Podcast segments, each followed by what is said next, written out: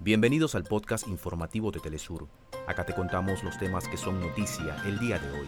Comenzamos. El presidente de Venezuela, Nicolás Maduro, ha llegado a Shenzhen para iniciar una histórica visita a la República Popular de China.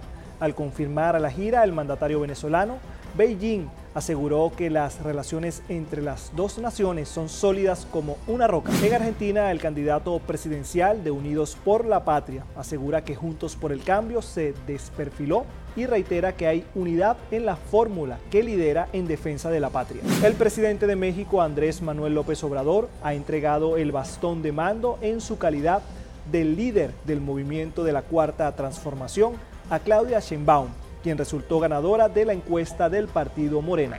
Hasta acá nuestros titulares. Para más información recuerda que puedes ingresar a www.telesurtv.net.